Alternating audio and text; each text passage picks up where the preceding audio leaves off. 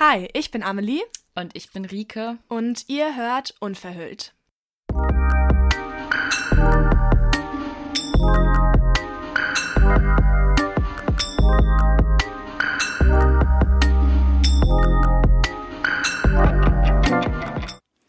Heute reden wir ein bisschen über Spannungsprotokolle, über Fingermalfarben, über Bodyscans, PMR, hm, ein bisschen über Hypnose, vielleicht auch über irgendwelche Bewegungstherapieverfahren. Okay, ganz schön viele Begriffe auf einmal. Ich ja. Denke, wir ähm, möchten euch verschiedene Therapieformen vorstellen.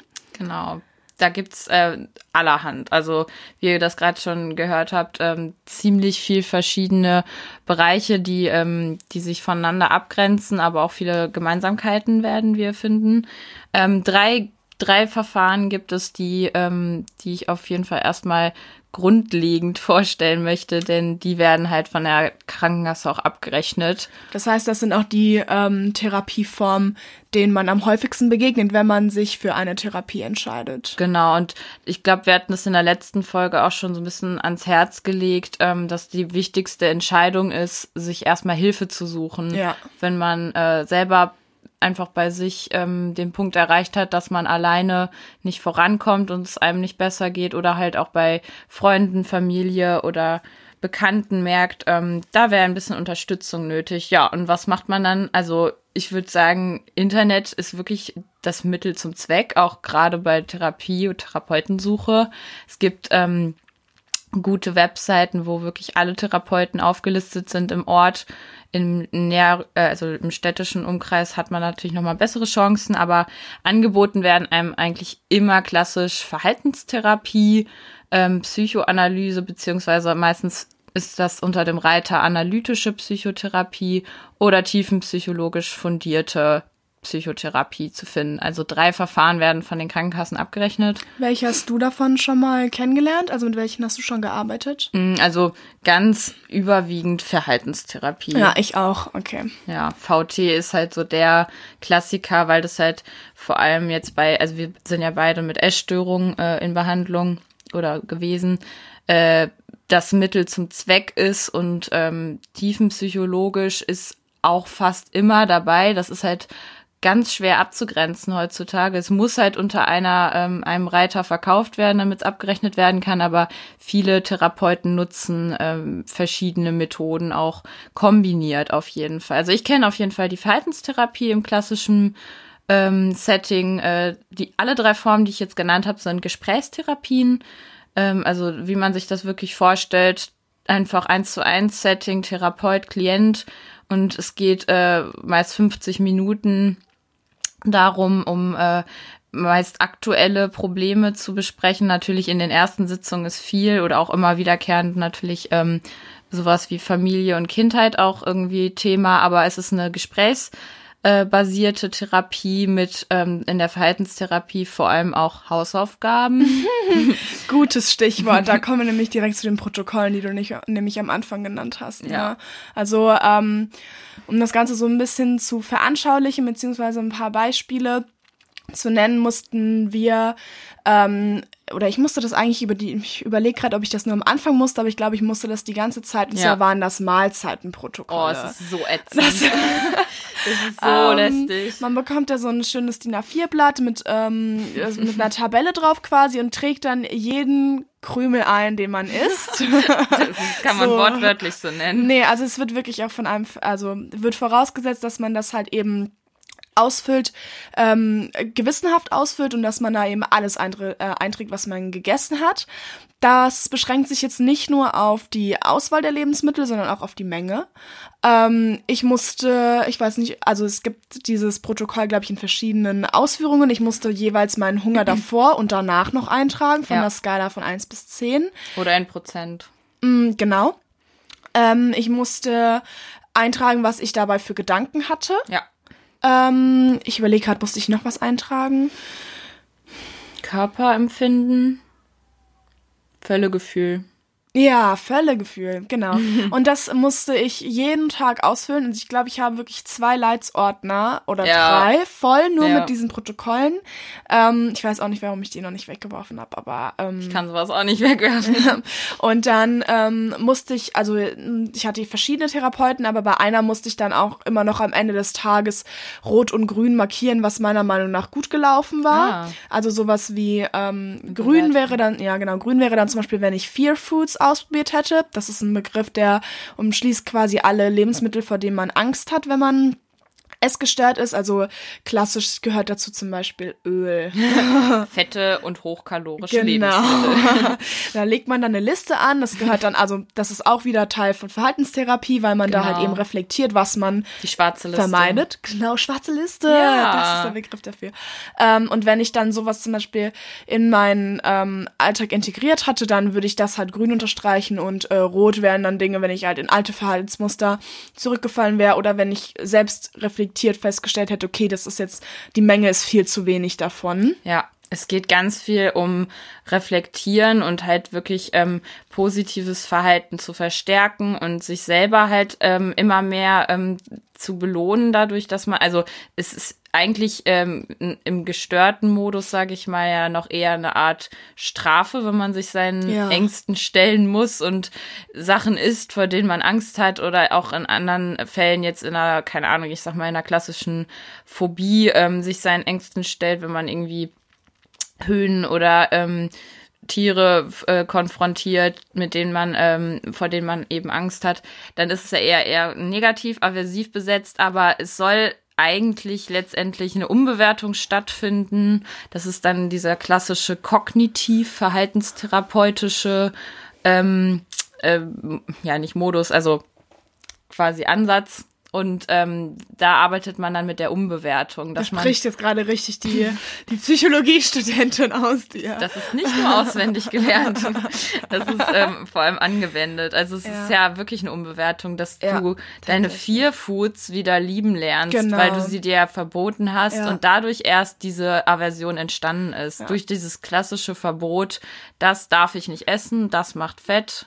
Das ist auch quasi Teil von Hausaufgaben. Also diese Voll. schwarze Liste wird dann halt, soll dann halt abgearbeitet werden, Stück für Stück. Ich musste die dann auch noch quasi priorisieren Ja. und dann halt mit dem, was am wenigsten schlimm ist, ähm, das ist ganz wit, also ich weiß nicht, das hat mich meine Therapeutin auch direkt gefragt, weil ich habe nämlich ähm, weiße Soße draufgeschrieben und sie hat gesagt, dass das total, ja, und sie hat gesagt, dass das total häufig ist, dass ähm, weiße Soße draufgeschrieben Aber war. dunkle drauf, nicht. Genau, und dass braune Soße äh, oder dunkle Ja. Soße einem leichter fällt. Und das war bei mir wirklich Ich so. habe auch in meinen schlimmsten, ich schlimmsten Zeiten, Anführungs, in Anführungszeichen, immer noch so eine Zwiebelsoße gekocht, weil die halt relativ low calorie Ja. war. Also so keine Ja. Sahne auf. ja, genau. Genau, weil mit, mit Weiß Ja. hat man dann immer, oder Creme fraiche oder sowas. Creme. Creme allein. Sahne, Creme. Hat man irgendwas sowas verbunden und das wurde direkt aussortiert, ja. Ja. Und Süßigkeiten, keine Ahnung, das konnte ich halt quasi irgendwie als Käse. Allgemeinheit. Bei mir ist Oh, Käse das Schlimmste gewesen, so. Krass, ja. Also alles damit aussortieren. Nee, bei Aber mir war es Öl tatsächlich. Ja, das Also sowieso. alles mit Öl. Ähm, genau. Und wie, wie hast du diese, diese Mahlzeitenprotokolle empfunden? Fandest du, das war eher eine Kontrolle oder irgendwie ein Augenöffnen? Oh. Hm. Also es war weder noch, weil, also es war für mich erstmal, also ich, am Ende auf jeden Fall lästig und anstrengend, weil ich loslassen wollte von diesem krass strukturierten, zwanghaft geplanten Essverhalten.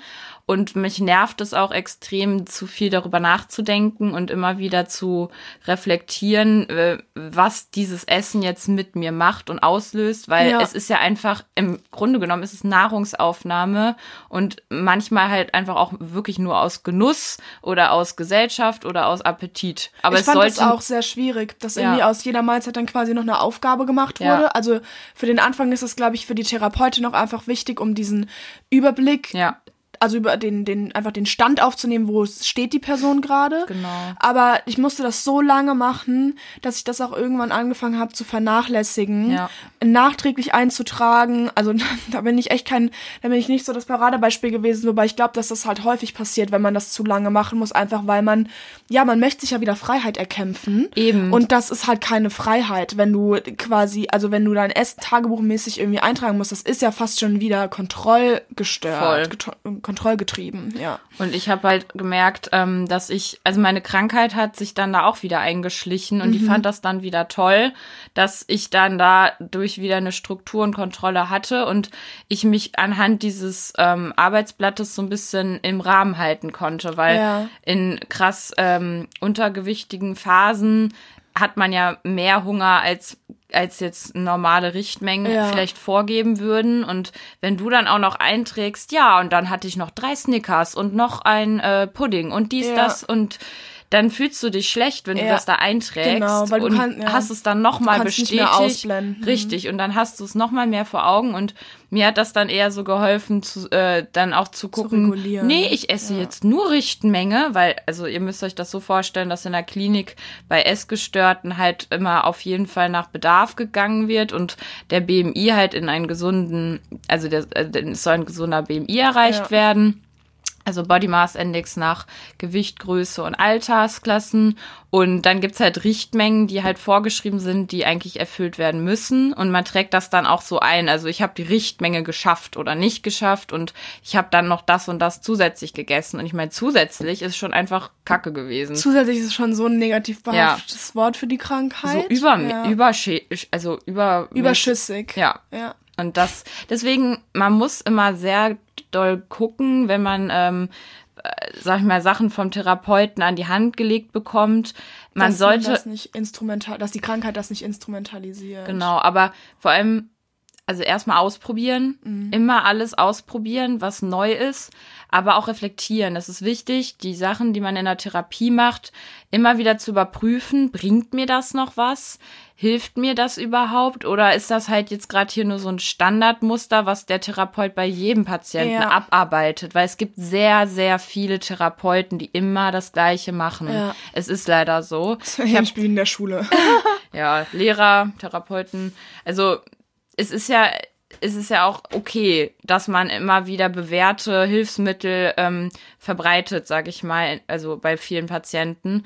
Aber man muss wirklich immer individuell, individuell gucken, was hilft mir jetzt gerade Ja. und das Schöne an der Klinik ist, finde ich, ähm, man hat ja einfach viel mehr Zeit zum Ausprobieren, weil die Therapie, die ambulante Psychotherapie, die läuft ja neben dem Alltag her. Und wer hat noch Zeit, neben einem äh, Alltagsstudium, Beruf, dann irgendwie drei, vier Arbeitszettel auszufüllen, Das Hausaufgaben fand ich auch zu irgendwann machen? viel. Ja. Weil das auch einfach ja mental ähm, total anstrengend ist, Genau. sich damit auseinanderzusetzen. Es ging dann auch also um Arbeitsblätter, die sich dann mit ähm, äh, ja mit den mit der Familiendynamik beschäftigt Ja. haben, mit der Kindheit. Ich musste irgendwie einmal weiß ich noch, dass ich mein Körperbild von meiner Kindheit bis zu meinem Jetzt-Stadium ähm, Wow. re rekapitulieren musste. Also du wie habe ich mich als Kind in meinem Körper gefühlt? Erinner dich da erstmal dran. gar nicht. Das fand ich auch super schwierig. Das ist doch voll verzerrt. Ja. Also die äh, allein das äh, sich wieder hineinzuversetzen und mit dem jetzigen Rückwirkend Ab- kann man das, kann eh man nicht machen, aber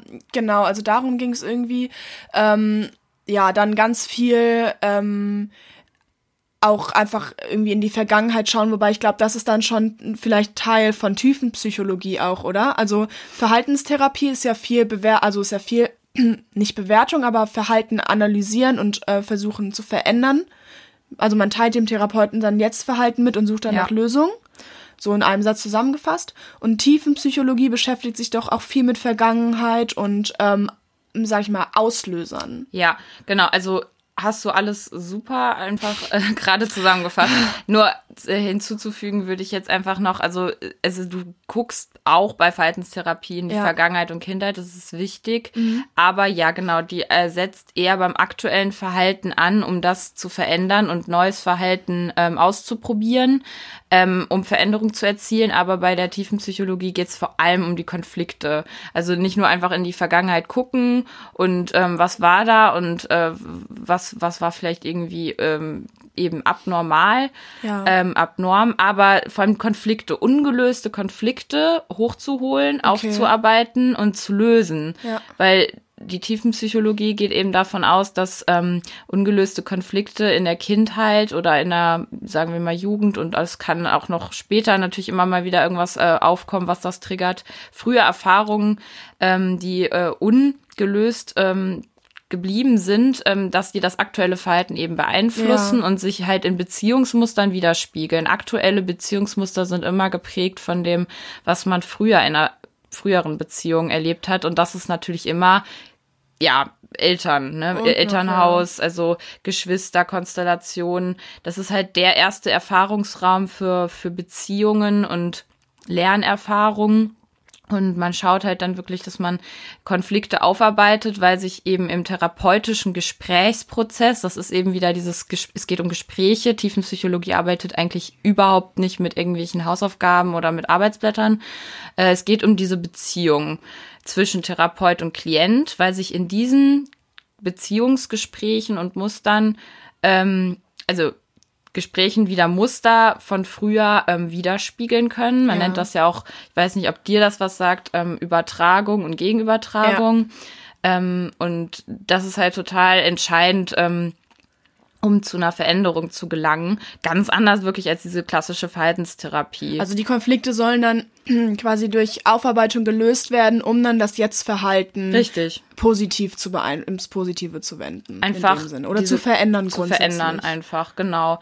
Also da ist ein ge- ungelöster Konflikt, der wird dadurch ähm, wachgerufen, dass man äh, erstmal ins Gespräch kommt und äh, auf Dinge, die früher vielleicht gar nicht äh, explizit ausgesprochen wurden, erstmal redet und ähm, dann löst das halt Spannung und Anspannung aus bei dem äh, Patienten und diese Spannung macht sich dann natürlich im Gespräch mit dem jetzigen Gesprächspartner, dann halt dem Therapeuten bemerkbar. Man überträgt vielleicht Konflikte und reagiert irgendwie unangemessen oder angespannt oder ängstlich oder wütend und dann merkt man erst, hey, da ist ja irgendwas. Und äh, das kann sich ja aber auch zum Beispiel in der Verhaltenstherapie mal zeigen. Deswegen, da gibt's Ja. viele Überschneidungen. Nur klassisch abzugrenzen ist halt wirklich dieses, ja, was wir jetzt eben beschrieben haben, viele Hausaufgaben und wirklich Ja. konstruktiv, ne, mit vielen Lösungsansätzen und ähm, einer Leitlinie, das ist eher klassisch VT. Okay. Ja, und ähm, ich würde halt ähm, auf jeden Fall betonen, dass aber in diesen drei Verfahren, also analytische Psychotherapie, die ist so ein bisschen am, am Rande zu erwähnen, weil das macht eigentlich keiner mehr so richtig klassisch. Das ist diese Freudsche Psychoanalyse. Ich meine, Freud, Sigmund Freud kennt äh, vielleicht jeder so vom Hören sagen. Ähm, ist Über ich. Richtig, genau. Es-Ich und Über-Ich, das Instanzenmodell. Boah. Ich könnte jetzt alles runterrattern, Ödipus-Konflikt, ähm, alles komplett Andere veraltet. Folge. Ja, es ist, es ist, nee, da gibt's keine Ach, Folge. nein, man, nein, also da, darauf Ähm, beruft man sich ja auch nicht, Genau. also nicht mehr so. Kann man, also kann man eigentlich nebenan stellen. Ähm, aber in, in trotzdem diesen drei Verfahren ist diese Beziehung zwischen Therapeut und Klient entscheidend und wichtig. Es geht ja wirklich alles über dieses Gespräch und diese vertrauensvolle Basis. Ähm, grundlegend wird Wirk ähm, Therapie auch in ihrer Wirksamkeit immer wieder äh, überprüft und da muss man äh, wirklich sagen, das, was äh, als ähm, erstes immer überprüft wird, sage ich mal auch, ist die, also natürlich der Wirksam, also woran wird die Wirksamkeit gemessen, ist natürlich, ob dann der Patient äh, befähigt ist, seinen Alltag wieder zu bewältigen und ähm, der Patient sucht sich ja in der Regel den Therapeuten selber aus und da, da, da setzt es halt schon an. Also wenn es nicht passt am Anfang und wenn der Thera äh, wenn der Patient nicht äh, selber sucht und das will, dann funktioniert die Therapie Nee. auch nicht. Wie, wie oft hast du deinen Therapeuten gewechselt? Oft, weil es halt oft nicht gepasst hat. Also Ja, ich oft. auch. Ich hatte jetzt bestimmt schon sechs oder acht Therapeuten in meinem Leben. Und das ist das, was, Ich hatte was, fünf. das ist viel äh, Ja. insgesamt. Aber, Aber ich habe auch immer, also ich habe das Gefühl, dass manchmal ähm, ich mit einem Therapeuten bis zu einem bestimmten Punkt kommen kann Ja. und dann irgendwie nicht weiter. Also, dass die Person mir nur bis zu einer bestimmten, nur einen bestimmten Weg irgendwie mit mir Ja. gehen kann, geführt und dann ähm, passt es irgendwie nicht mehr oder ich nehme da einfach nichts mehr mit. Ja. Aber ich würde da nicht sagen, also ich habe trotzdem aus jeder, jeder Therapie Zeit mit den einzelnen Therapeuten immer etwas mitgenommen, aber ich brauchte dann irgendwie einen, an manchen Stellen irgendwie einen neuen Menschen, der mich an die Hand nimmt, gefühlt. Ja, ich weiß, Weiß was du nicht. meinst. Ja. Einfach mal wieder eine Veränderung da Ja, drin. ja. Also es kann natürlich sein, dass du dann an einem Punkt warst, wo du dann erstmal ähm, einen Konfliktpunkt hattest mit dir und erstmal wieder ein bisschen Abstand brauchtest, um Mhm. zu merken, ja, da muss ich noch was verändern, aber ich bin gerade noch nicht bereit. Oder es war halt einfach nur wirklich so, kommen wir jetzt einfach nicht weiter, weil es zwischen uns einfach nicht weitergeht. Also Ja. eine Beziehung lebt ja auch immer von irgendwie mal Höhen und Tiefen. Dann ist da eben gerade ein Tiefpunkt gewesen und das ist, wie gesagt, das ist ein normaler Mensch, der Therapeut. Und es geht um eine Beziehung wie zu einem äh, sehr vertrauten Freund aus der Familie oder Bekanntenkreis, nur eben, dass der Therapeut natürlich irgendwie Eine objektive genau, Perspektive einnimmt. Genau, ja. daran kann man auch Therapie messen. Wie wenig bringt er sich selbst mit ein oder wie viel, weil da muss man halt eine Balance finden. Weil ich finde es immer schön, wenn ein Therapeut mir auch was von sich erzählt Ja. hat, aber es gibt halt auch Therapeuten, die schnell unprofessionell werden und da halt nicht ganz objektiv bleiben. Genau, also ich finde, das Wichtige ist einfach, dass die Wertung da rausgenommen Die darf gar wird. nicht drin also, sein. Genau, Ähm, werten darf ein Therapeut eigentlich gar nicht ja. sein. na gut, dann, das sind jetzt so die klassischen ähm, Therapieformen, die auch, wie du schon gesagt hast, von der Krankenkasse übernommen werden. Ja. Aber wir haben auch beide Dinge ausprobiert, die ähm, davon ausgeklammert sind. Und davon möchten wir auch noch ein bisschen erzählen. Ja, also was hatte ich schon vorhin gesagt? Fingerfarben, Ja. Bodyscan kann man jetzt zuordnen. Fingerfarben, äh, gut, das gehört natürlich zur Kunsttherapie. Kunsttherapie.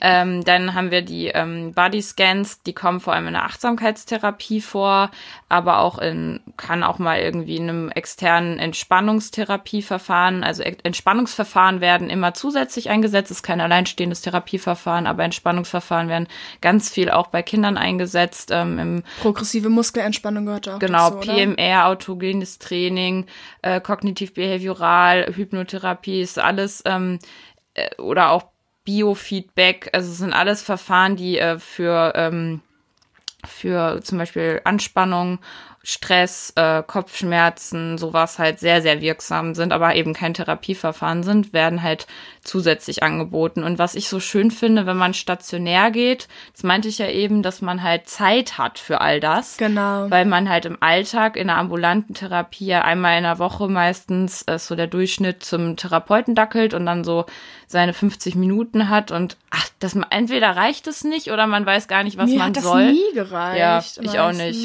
nicht. Also entweder will man am liebsten den ganzen Tag dann da verbringen und sich mal richtig bewusst dann damit auseinandersetzen oder man weiß gar nicht, wo man anfangen soll und kommt gar nicht so richtig rein. Ja. Deswegen ist es immer wirksam, ähm, doch wirklich in einer, also auch mal in der Klinik sich damit intensiv auseinandergesetzt zu haben aus vielen Blickwinkeln. Also in der Gestalt- und ähm, Kunsttherapie ist es halt ähm, der Schwerpunkt, dass man einen wertfreien Rahmen erschafft, ohne Druck, ohne so, wir müssen jetzt auch in zwölf Sitzungen irgendwo angekommen sein, damit wir hier abrechnen Genau. können und die nächsten Stunden beantragen können. Nee, in der äh, Kunsttherapie geht's halt vor allem darum, dass man einen wertfreien Ra- Rahmen hat, wo man sich ausdrückt und so äh, unbewusste Prozesse vielleicht auch äh, irgendwie aufarbeitet oder einfach ähm, ja ausdrückt. Nee, ich kann es vielleicht ein bisschen konkretisieren. Ja. Weil ich habe also du hast es ja auch schon mal gemacht. Ich hatte auch schon Einzel äh. Ich konnte mir davor Bevor ich da hingegangen bin, ehrlich gesagt nicht so viel drunter vorstellen, weil ich immer, äh, ich bin ja ein sehr kreativer Mensch, aber ähm, gehe schon immer mit dem Anspruch ähm, Mm, ja. an ein Projekt, an ein Ja. kreatives Projekt, dass da jetzt was bei rauskommen muss. Also Genau. dass ich da irgendwie ein Kunstwerk erschaffen möchte oder ein bestimmtes Design. Und ähm, darum geht's halt gar nicht. Genau, das ist so ein Klischee. Ähm, also man kommt da nicht hin und ähm, soll dann irgendwie einen Monet zeichnen oder so. Also es ist auch keine Beschäftigungstherapie in dem Sinne, sondern Nee. ähm, man orientiert sich entweder an Materialien, das heißt, dass man irgendwie damit beginnt, dass man sich Materialien aussucht, mit denen man arbeiten möchte. Genau, In dem Sinne, Fingerfarben. genau, Buntstifte, keine Ahnung, Wasserfarben. Kohle. Also einfach alles, womit man irgendwie was kann erschaffen auch einfach nur töpfern. Genau. Ähm, Oder man orientiert sich irgendwie an, an sich selbst, sage ich mal, Ja. indem man schaut, was möchte ich bearbeiten. Und ähm, ja, also ich als jemand, der noch nie so richtig, also schon frei gezeichnet hat, aber noch nie ohne ähm, gewissen Vorgabe. Anspruch oder Vorgabe gezeichnet hat. Die Vorgabe kann noch von mir selbst gekommen sein, so. Aber ich wollte immer irgendein Ergebnis erzielen und hier war es jetzt einfach so, ich habe mich vor dieses DIN A3, DIN A2 Blatt gesetzt. Je hatte die Farben. Angst- ja, Angst ja, auslösen, das ne? stimmt. Aber es war immer sehr groß, einfach weil es auch hieß Raum schaffen, Ja, ne? ja, Raum schaffen. ja. Und dann einfach mal das, worauf du gerade Bock hast, zeichnen, malen. Bei mir war das immer sehr abstrakt. Ich Ja. weiß nicht, wie es bei dir war, aber ich Ja. habe jetzt nie Menschen gezeichnet oder irgendwas oder gemalt, sondern es waren eigentlich eher Farbflächen, die dann ineinander gelaufen sind. Beispiel, ähm, ja. oder äh, ja, also wirklich ganz abstraktes, äh, ab- was? Abstraktes, Abstrakt. Gegenst Gegenstandsloses. Und dann, wenn man damit, also schon im Prozess konnte das sein, dass man dann angefangen hat, darüber zu sprechen, was da zu sehen ist. Ja. Ob da was zu sehen ist. Ähm, häufig wurde ich dann aber eben nach, nach dem Malprozess gefragt, wie ich mich jetzt gerade fühle Ja. mit dem, was ich so sehe. Und dann ähm, wurden halt einzelne Bildteile ähm, analysiert. Ja. Also ich habe mir dann irgendwie eine Ecke rausgegriffen und habe gesagt, ja, das könnte jetzt die Beziehung zu der und der Person repräsentieren oder das und das Gefühl. Manchmal haben wir halt auch in den Farben Gefühle gesehen oder Situationen, Stimmungen. Das, also immer wenn ich das wiederhole, klingt das so total Das klingt richtig komisch. Ja, das klingt so richtig klassisch, dass So jemand, doof? Ja, jemand, der das nicht kennt und nachempfinden kann, jetzt einfach so denkt, boah, ja, da wird gemalt und gedeutet und es wird einfach so was herbeigezogen Ja. und überall was drin rein interpretiert. Aber ich glaube, also das ist es nicht. Nee, also äh, so wie ich das immer gesehen habe, war es mehr so, es fällt einem ja oft schwer, sich auszudrücken, seine Genau. Gefühle auszudrücken, Situationen auszudrücken. Und wenn man dann etwas Visuelles vor sich liegen hat, an dem man das quasi zeigen kann und kann's auf, man kann auf die Stelle zeigen und kann sagen, ey, genau diese Farbkombi, keine Ahnung, Ja. irgendwie dieses Rot-Schwarz, das was so ineinander läuft, das sind irgendwie zwei Parteien, keine Ahnung, ich fühle mich zwischen den Stühlen stehend, ich weiß nicht. Ähm, das hilft einem einfach unglaublich, sich Hat dir geholfen? Oder, ja. Ich glaube, dass es halt eher bei uns, wir sind ja beide recht kreativ veranlagt, ist, dass es halt wirklich was sehr Individuelles ist, dass Da es sich recht, dann halt ja. löst und man sich stimmig anfühlt, Ja. weil ich war in der Gruppentherapie, in der Kunst, äh, also in der Kunstgruppentherapie in der Klinik immer äh, teilweise schockiert, wie unterschiedlich das ist, Mhm. dass andere damit überhaupt nichts anfangen konnten und auch Ja. wirklich, äh, die haben gar keinen Zugang dazu, dass sie durch ähm, künstlerische Mittel äh, Gefühle ausdrücken oder empfinden können. Was ja gar nicht schlimm ist, Nee, überhaupt nicht. Ganz viele haben das ja auch, dass sie mit Musik nichts verbinden, Ja. nichts verknüpfen, dass sie mit, dass manche Menschen können das nicht, äh, in, äh, in Musik Emotionen abspeichern und andere, die machen ein Lied an und fangen an zu, Zu heulen. weinen, ja. Das ist, das ist so, so krass unterschiedlich. Und Aber ich, genau dafür, das ist halt das Gute, dass man, was ist mit meiner Stimme los? Kurz. Dass man, dass man, ähm, wie du schon sagst, in der Klinik die Zeit hat, kann. da irgendwie seinen Weg zu finden, weil ich auch, ähm, das hast du ja, glaube ich, auch am Anfang schon gesagt, finde, dass sowas eine Möglichkeit ist, die man auch einfach von einem Therapeuten losgelöst dann zu Hause machen kann, wenn man weiß, dass Genau. das für einen funktioniert, sich hinzusetzen und einfach seine Gefühle mal aufzumalen. Ja. Ich fand es auch einfach sehr befreiend, dann zu entscheiden, möchte ich dieses Bild jetzt da lassen, möchte Ja. ich diese Gefühle da lassen oder möchte ich vielleicht, mh, möchte ich es mitnehmen, weil da so viel Positives drauf ist, möchte ich nur eine Ecke ausschneiden und die irgendwie in mein Portemonnaie tun, ja, ähm, weil irgendwie diese Ecke für mich Hoffnung bedeutet, Hm. ich weiß nicht, ähm, das fand ich immer, ja, einfach dieses etwas auf das Papier bringen und dann dort lassen. Das hast- hat mir super gut getan. Du hast da richtig viel draus mitgenommen, Ja, merke ich auf gerade. jeden Fall. Also ich war da genauso von, ähm, also ich bin da genauso drin aufgegangen und bei mir war auch nochmal die Beziehung zu der Kunsttherapeutin sehr eng. Das war dann nochmal mehr Balsam, dass man dann alleine zusammengearbeitet hat. Aber ich fand es auch in der Gruppe total schön, dass jeder seins gemacht hat, aber dann wird auch immer so ein Blitzlicht gemacht. Das ist in der Gruppentherapie typisch, dass Ja. man halt ähm, am Anfang kurz sagt, wie es einem geht und am Ende auch sagt, wie es einem geht und was gerade so los ist in einem und das so nach dem Therapieprozess dann nochmal zu hören, so, ja, ich bin super unzufrieden mit meinem Bild, ich würde es am liebsten direkt in den Müll werfen, aber das muss ich jetzt wohl aushalten. Äh, aber ich fand es mega schön zu sehen, wie ähm, Luise Muse da vorne ihr Bild entwickelt hat und sich das von, von irgendwie farblich erst sehr bunt, dann doch irgendwie in schwarz gewandelt hat. Also man, ich fand es immer schön, so wirklich zu sehen, dass es dann doch ein Miteinander ja. war und jeder so seins gefunden hat und manche machen sich Musik auf die Ohren und malen alleine, manche experimentieren rum, manche, ne, also jeder macht so seins, aber ähm, das ist das Schöne wirklich in der Gruppentherapie, ja. weil, dass der Einzelprozess ähm, eingebunden wird in eingebunden die wird, genau. Also das ist auch nochmal klassisch zu unterscheiden. Es gibt natürlich Einzeltherapien und Gruppentherapien. Genau.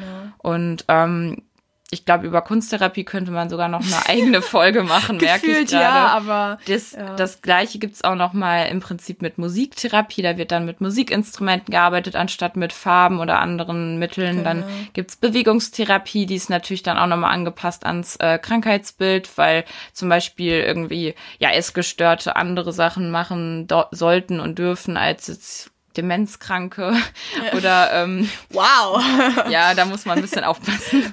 Ich war ich habe in der Psychiatrie äh, Praktikum gemacht äh, und da habe ich so ein paar Special Therapie ähm, Erfahrungen noch mal mitnehmen dürfen. Aber ähm, es gibt so viel. Und ähm, gerade in einer ähm, nicht ambulanten ähm, nicht ambulanten Setting kann man sehr viel ausprobieren. Aber was ich halt einfach wirklich mitgeben will, ähm, ist dieses, man muss Seins finden. Man, es gibt ja. nicht das Nonplusultra, es gibt nicht den Therapeuten für alle, es gibt nicht die Therapieform äh, als Mittel zur Wahl. Und es gibt auch nicht die, ähm, die Strömung oder Richtung, die jetzt ähm, gerade irgendwie wirklich im Kommen ist. Und äh, es gibt auch vielleicht nicht für immer für einen das Richtige. Also ich würde sagen, am genau. Anfang war für mich Verhaltenstherapie unglaublich wichtig, weil ja. es einfach darum ging, im Untergewicht einfach auch kurzfristig das Überleben zu sichern. Ja, danke. Ähm, zuzunehmen und das Verhalten in diese Richtung ähm, zu lenken. Ja. Ja. Und ähm, zum Ende hin hat mir das nichts mehr gebracht, weil ich einfach mh, ja, die Lösungsvorschläge mir selbst schon sagen konnte und da einfach einen Verarbeitungsmodus brauchte. Ja. Und da war dann zum Beispiel Kunsttherapie unglaublich wertvoll für mich, einfach weil das, ja, für mich eine sehr gute Verarbeitungsform ja. eröffnet hat. Ich glaube, das machen auch viele Leute schon sowieso im Alltag, dass sie ihr, ähm, ihre kleine Therapie irgendwo haben. Mhm. Also sei es jetzt sowas wie, einen, äh, einen Podcast machen, äh, weil sie da immer wieder zum Gespräch kommen oder Podcasts hören, ähm, andere Medien schreiben. konsumieren, genau, schreiben, äh, alle möglichen kreativen Prozesse oder auch wandern, einfach losgehen, Sport. Es gibt so viel, was wirksam ist und was ähm, halt dann über diesen Gesprächsprozess äh, hinausgeht. Ja. Also wir möchten euch dazu ermutigen, falls ihr euch angesprochen fühlt, auszuprobieren, ja. äh, euch zu trauen, ja, euch in eine Therapie, euch eine Therapie, Therapieform anzuschauen, damit auseinanderzusetzen, äh, verschiedenstes auszuprobieren und auch auf jeden Fall immer selbst zu reflektieren, ob euch das gut tut. Ja, das ist wichtig. Was ich aber auf jeden Fall noch sagen möchte und abgrenzen möchte von dem, was ich jetzt, ähm, also was wir jetzt vorgestellt haben, sind ähm, wenn, wenn wirklich eine, eine akute Störung besteht, also wirklich eine akute Depression oder Zwänge oder auch mhm. tiefergehende Störungen wie eine, ähm, wie eine Psychose, Schizophrenie, Persönlichkeitsstörung, dann ist das alles erstmal ähm, nebensächlich und es geht wirklich um die, die, die, ja, die unmittelbare, ähm, unmittelbare therapeutische Hilfe. Da, also da, da hilft dann jetzt auch nicht so, ja, ich nehme jetzt vor, ähm, Kunsttherapie zu integrieren. Ja. Also wenn, wenn ähm, eine tiefer, tiefergreifende Störung vorliegt und man ähm, beim Psychologen, Psychiater, ähm, Therapeuten war äh, oder beim Arzt oder auch schon in der Klinik und sich äh, und, und etwas diagnostiziert wurde, dann ähm, muss auf jeden Fall erstmal ähm, geguckt werden, ob mit Medikamenten auch erstmal unterstützt wird oder nicht. Das ist ja auch nochmal medikamentöse Therapie, gehört auch immer mit dazu. Und wenn äh, es äh, im Gesprächsrahmen ähm, machbar ist, dann muss das auf jeden Fall äh, kontinuierlich erstmal da sein. Also auf jeden Fall einmal wöchentlich mindestens Kontakt, weil mit vielen Störungen ja auch äh, oft ähm, Suizidabsichten einhergehen oder Gedanken, ähm, die sich mit äh, mit Suizid beschäftigen. Also das das ist wie wie wenn du jetzt im Untergewicht bist, musst du erstmal zunehmen. genau. So das muss erstmal sichergestellt werden. Okay, Ähm, da sind jetzt auch schon wieder 34 Minuten rum. Ähm, Ja. Man hätte noch über auf so viele Einzelheiten eingehen können. Ähm, voll, ähm, voll, voll spannend wäre vielleicht zu wissen, was ihr, äh, was ihr am interessantesten fandet Ja. oder wo ihr gerne noch was wissen wollt. Also lasst ruhig Kommentare da. Genau, Hypnose und Bodyscan, das müssen wir uns merken, dass wir das irgendwann nochmal Genau. aufgreifen, weil das ist, glaube ich, auch super spannend. Es gibt äh, noch sehr viel spezifischere Aspekte auf jeden Fall. Ja. Oder auch generell, was äh, bei Therapie noch zu beachten ist, was, äh, wo wir halt so ein bisschen was mitgeben können. Also Ja. lasst äh, Kommentare da, gebt Rückmeldungen, wenn ihr merkt, ähm, das und das würde mich noch mehr interessieren oder eigene Erfahrungen. Habt ihr das schon mal ausprobiert? Schreibt uns. Ähm, wie immer. wir würden uns freuen. Ja. Und auch, wir würden uns auch über eine Bewertung freuen bei Apple Podcasts. Ja, Genau, ja. Und dann ähm, hören wir uns hoffentlich in der nächsten Folge wieder. auf jeden Fall. Macht's Wir würden uns gut. freuen. Ciao. Tschüssi.